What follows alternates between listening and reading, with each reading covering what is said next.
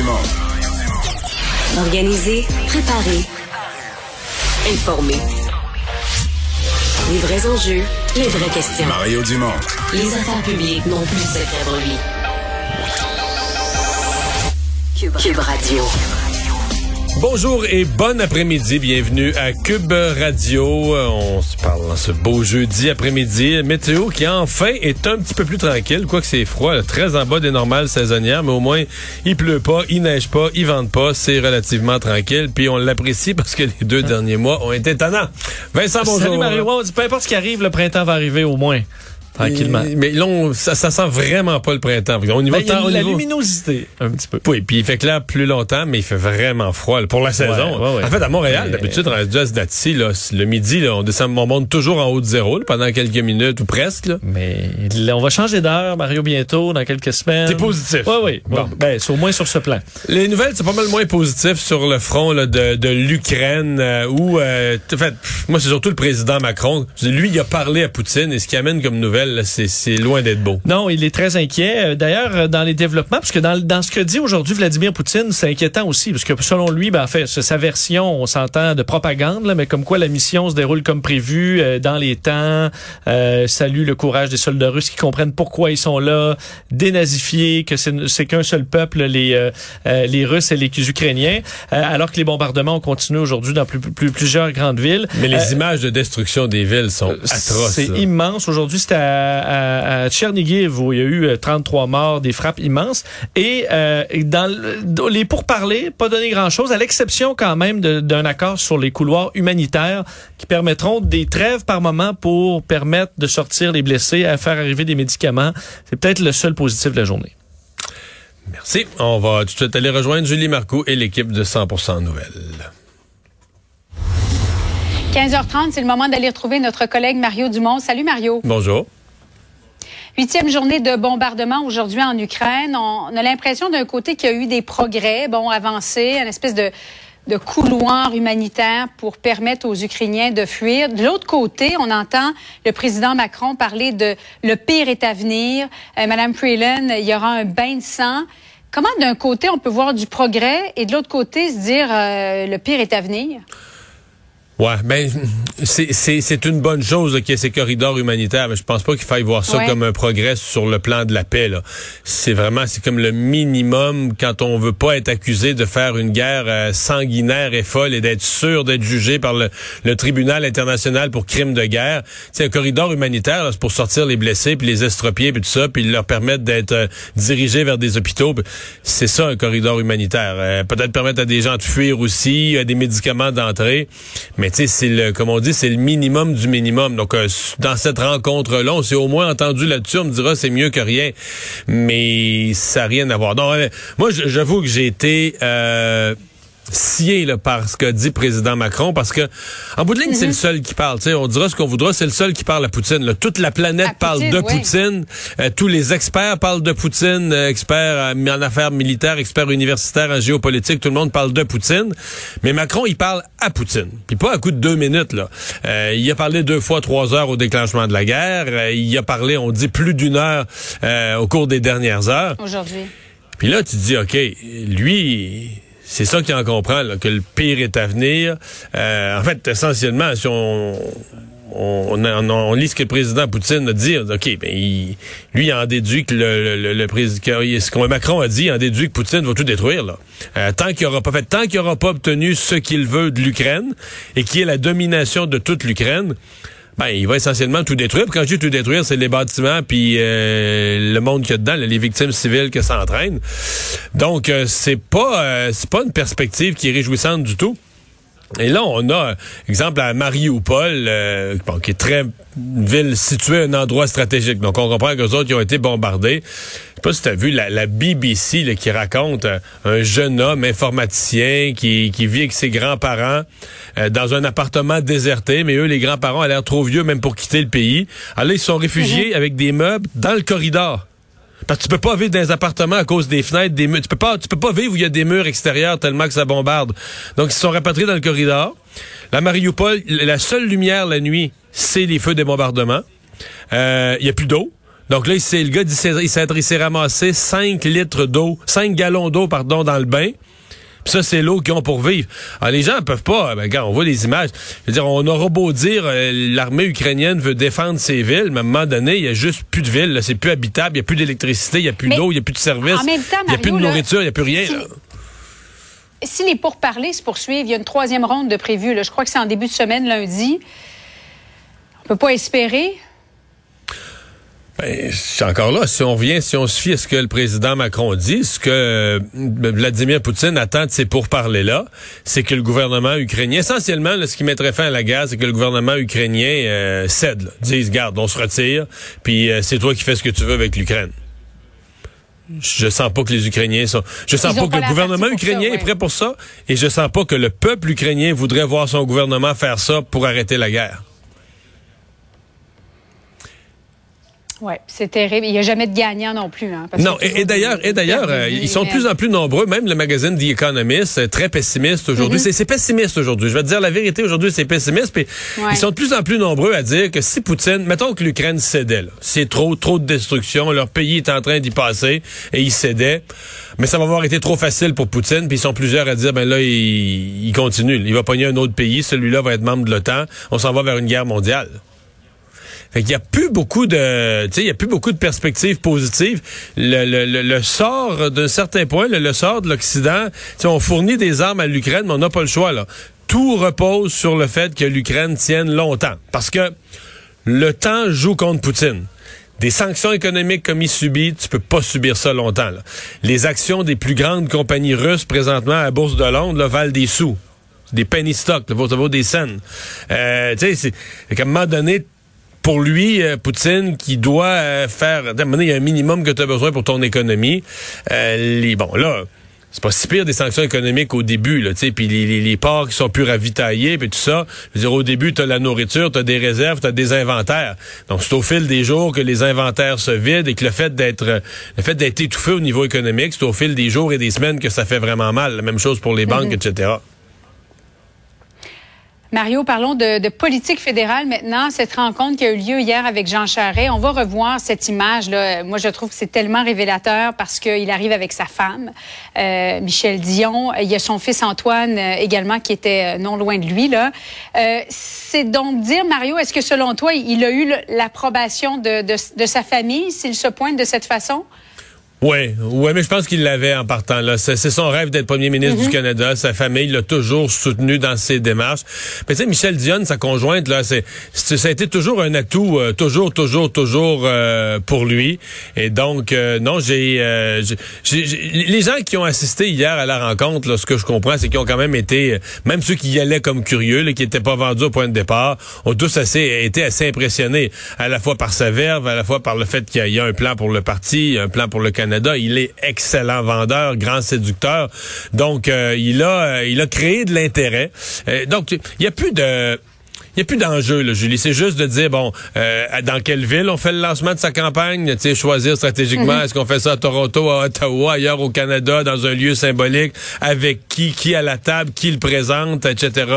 C'est, il, il est, il est candidat, C'est de C'est faire... parti, là. La course, elle est partie. La course, elle est partie. Il est candidat. Tu sais, fais la liste de la dernière semaine. là. Puis là, l'UPAC, évidemment, c'était pas prévu, mais c'est quelque chose d'extraordinaire qui s'est ajouté à son plan de campagne là, pour qu'il est arrivé du ciel. Mais tu sais, il a fait une intervention sur l'Ukraine. Il parlait comme un, comme un chef de parti. Euh, il est allé rencontrer les députés. Les règles de la course sont connues. La course sera au mois de septembre. Le- le- pas la course, mais le, le choix du chef sera au mois de septembre. C'est ce qu'il souhaitait, que ce soit pas avant l'été. Donc, ça il jusqu'au mois de juin pour vendre des cartes de membres. Tout, tout, tous les morceaux du casse-tête sont en place. Donc là, il reste à faire une... Est-ce que ça sera la semaine prochaine? Parce que je disais ce matin à notre collègue Jean-François Guérin, tu sais. Cette espèce de, notion un peu d'effeuillage, de se laisser désirer. Puis tu sais, c'est bon, mais c'est bon un temps. Là. À un moment donné, là, faut, faut que tu ailles, faut que tu fonces. D'autant plus que le côté euh, curiosité qu'on a au Québec, de dire, il va-tu y aller, il va-tu pas y aller, puis les gens, il y a des gens qui veulent qu'il aille, puis il y a des gens qui trouvent ça épouvantable, il y a des gens qui ça choque, on peut pas croire que Jean Charest va retourner en politique après tout ce qu'il a fait, mais dans un cas comme dans l'autre, ça suscite de l'intérêt. Mais dans d'autres parties du Canada, d'après moi, dans le Vancouver central, là, si tu dis Jean Charest, la grosse réaction du public, ça va être Jean who? On sait pas c'est qui, là. Ah, mais il y avait des gens d'Alberta hier qui étaient là. Oui, oui. Non, donc des là, de M. Poilier. et là, semble-t-il qu'il a des appuis, M. Charette, dans l'Ouest, une curiosité et quelques appuis.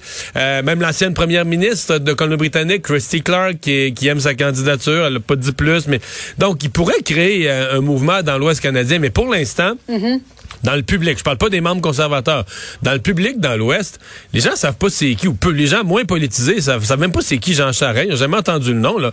Il a été premier ministre du Québec, ça fait quand même un bout de temps, ça fait, euh, premier ministre du Québec, c'est fini depuis 10 ans, et la dernière fois qu'il a fait de la politique à l'échelle fédérale, ça remonte à il y a 24 ans. Donc, il y a aussi ça, c'est bien au Québec, nous autres, c'est un Québécois, premier ministre du Québec, les gens, pour ou contre, les gens en parlent, mais c'est pas, pas dans tout le Canada là, que sa candidature crée la même frénésie. Donc, il faut qu'il faut qu'il faut qu'il parte là, sur le, le- le- le sentier de la, de la campagne. En tout cas, c'est une course qui va être intéressante à Oh, suivre. Ça, et c'est dur, clair. et dur. Et dur, probablement. Hmm. Euh, politique provinciale, maintenant, euh, député de, de chez vous, de ton coin, euh, dans le Bas-Saint-Laurent. Euh, Harold Lebel qui a décidé, député de Rimouski, qui était devenu indépendant parce qu'il y a un procès pour accusation euh, de, en matière sexuelle là, qui, qui doit aller de l'avant. Et étant donné que le procès doit se tenir finalement cet automne, en même temps que la campagne, il a décidé qu'il n'allait pas se représenter. C'était incompatible selon lui. Il dit que c'est pas un aveu de culpabilité, mais Mario, il n'y avait pas d'autre option, selon lui? Est bien mal pris. À un moment, son procès devait avoir Ouais. lieu au printemps. Là, ça entrouvrait une porte, en tout cas minimalement, mais avec son procès à l'automne, les élections à l'automne, ça le place dans une bien difficile situation. Le peux-tu... Ben déjà, déjà d'être député indépendant, dans l'histoire du Québec, là, les députés indépendants qui ont été élus, ça se compte sur les doigts de la main. Là. Donc, tu es presque sûr de perdre en partant, euh, en étant député indépendant. Député indépendant en procès pour euh, des accusations d'agression sexuelle, ben là, tu as, la nature des accusations qui peut mettre certains électeurs euh, dans un, un inconfort, minimalement. Et deuxièmement, tu as un paquet d'électeurs qui vont ré- résoudre ça bien plus simplement, qui vont dire, ben là, on veut pas d'élection partielle. On a eu ça, on va voter une fois, là, on veut pas voter dans six mois. Fait que le- seulement le risque que le député doive démissionner s'il est euh, coupable, à mon avis, tu as, plein d'électeurs qui songeraient même plus à voter pour lui, qui diraient, il y a trop de risques d'une élection partielle, on veut pas ça, tu- il les perdrait tout de suite. Donc, il était comme un peu, euh, politiquement, là, il était comme un peu dans- devant un, un cul-de-sac. Doit un grand deuil pour lui, hein, quelqu'un qui est au Parti québécois. Moi, je l'ai connu au cégep de Rivière-du-Loup il y a 30 quelques Ouais. années. Euh, il était au Parti québécois, il militait avec conviction, euh, toujours été proche dans les bureaux du Parti québécois, dans les cabinets ministériels autour de Mme Marois, d'autres ministres, de M. Landry, euh, joué plein, plein, plein, plein de rôles, jusqu'à devenir le député de Rimouski. Donc finalement, euh, plus tard dans sa carrière, se faire élire pour, le Parti québécois. Mais bon, là, c'est pas banal. Il fait face à des accusations criminelles. Évidemment, c'est ça pour lui qui est la, la priorité à ce moment-ci. Et en terminant, Éric Duhem qui a présenté sa candidate dans Drummond, Mario. Elle s'appelle Luce Dano. Alors jusqu'ici, euh, tout va. Mais c'est une ancienne candidate de Québec solidaire. Qu'est-ce que tu Fondatrice. comprends Mario? Fondatrice du Parti Québec solidaire dans le comté à Drummondville, dans le comté de Drummond. Ben, ce que j'en pense, euh, je, je- je suis quasiment content que ça sorte parce que des fois, les, les gens riaient de moi. Plusieurs fois, j'ai parlé de ça sur nos ondes, du fait qu'il y avait des membres de... Puis j'en ai entendu des gens de Québec solidaire qui s'étaient joints au parti d'Éric Duhem parce que... euh, bon, euh, les mesures sanitaires, entre autres le vaccin, il y a bien des gens de Québec solidaire qui étaient anti-vaccin. Il y avait un mouvement peut-être des gens plus, euh, excuse-moi l'expression, je le dis respectueusement, mais plus grano, médecine naturelle, puis tout ça, puis qui aiment Oui, pas les oui. médicaments, puis qui aiment pas la médecine. Que là, ils ont pas aimé le vaccin. Puis là, ben là, le gouvernement poussait sur le vaccin, puis à un moment donné, ils ont eu... Écoute, euh, j'ai même ouï dire, quelqu'un m'a raconté, puis c'est une personne assez moqueuse, qui me racontait que dans son bureau, là, il y avait une fille, là, vraiment Québec solidaire, militante, quasiment tannante, puis tout ça. Puis à un moment donné, elle a dit qu'elle adhérait à un dénommé Duhaime. Elle avait jamais entendu parler de lui, Duhaime, mais là, elle adhérait à Duhaime. Savait même pas dire son nom, elle savait pas c'était qui, elle savait pas c'était quoi, puis elle pense le contraire de lui à peu près sur tous les sujets. Mais là, elle était anti-vaccin. Puis il y a un gars qui défendait les anti-vaccins, fait qu'elle a adhéré à ce type-là.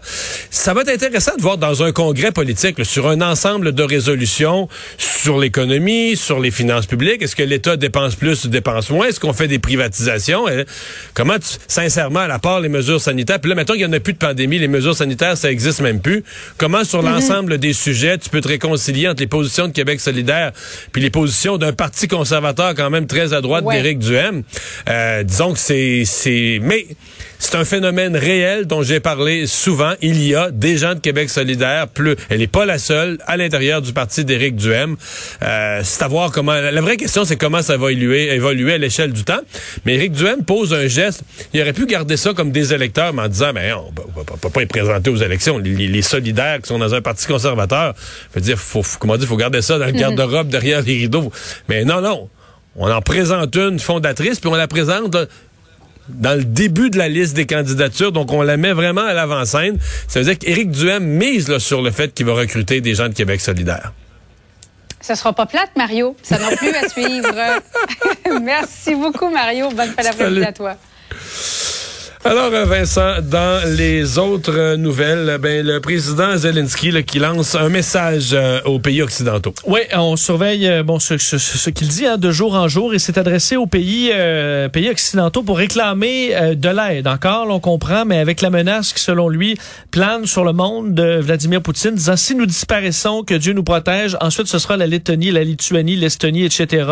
Jusqu'au mur de Berlin, croyez-moi. Alors, selon lui, là, Poutine est là pour reprendre au complet euh, l'Union soviétique. Il va peut-être un peu fort. Ouais, peut ouais, assurément, mais veut, bon, veut que ça résonne. Là où il a des demandes plus, euh, bon, plus claires, demande aux pays occidentaux d'imposer la fameuse zone d'exclusion aérienne, ce qui semble pas être dans les cartons non plus. Ben, j'ai posé la question ce matin à un expert du Collège militaire royal. Là, euh, est-ce que, est-ce qu'il y a moyen pour les pays occidentaux de protéger l'espace militaire ukrainien sans entrer directement sans la guerre sans entrer directement en guerre avec la puis il m'a pas dit oui. Il voyait pas vraiment il réfléchissait à haute voix mais il voyait pas comment.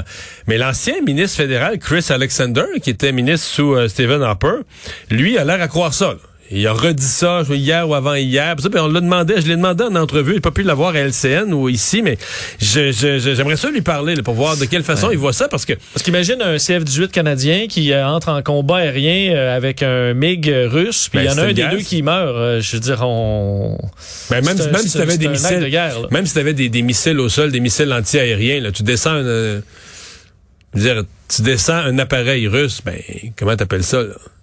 Tout à fait. Euh, et là, donc, ce qu'il a dit, Zelensky, c'est si vous euh, n'avez pas la force pour fermer le ciel, alors donnez-moi des avions. Donc, il fait quand même, euh, il va au plus gros, là, en disant fermez-moi l'espace aérien, défendez-moi, mais, sinon, envoyez-moi des avions. On devait lui donner des avions. Dans les 650 millions là, de, d'équipements militaires, on avait dit qu'il y avait des avions de la Roumanie, de la Pologne. Puis finalement, ils ont reculé. Les pays avaient reculé là-dessus, probablement parce qu'ils, écoute, ce qu'ils ont interprété que les Russes pouvaient interpréter ça comme une déclaration de guerre? On avait reculé sur les avions. Par contre, euh, faut dire euh, la, quantité de missiles antiaériens qui sont qui sont envoyés en Ukraine en ce moment, euh, c'est beaucoup là. Puis on les expliquait, les Américains disaient ça entre des missiles Stinger. Euh, ça, ça, ça, ça, descend un avion russe là. Ben oui, de sorte que t'as pas toujours besoin d'être dans un avion de chasse. Ça aide quand même pour attaquer des cibles au sol et compagnie, mais pour défendre l'espace aérien, on leur envoie l'équipement euh, qui, qui, qui, permettra quand même de se protéger pas mal. Euh, et ça, ça va se poursuivre. Le Canada, là, on parlait quand même de euh, d'opérations importantes. On avait les chiffres aujourd'hui. Là, euh, on annonce l'envoi de 450, 4500 lance-grenades, bon, des grenades, des, des missiles et plusieurs pays européens. C'est sûr que c'est des missiles antiaériens sur le coup pour euh, sur le coup pour Poutine de faire des bombardements, le présentement c'est trop facile.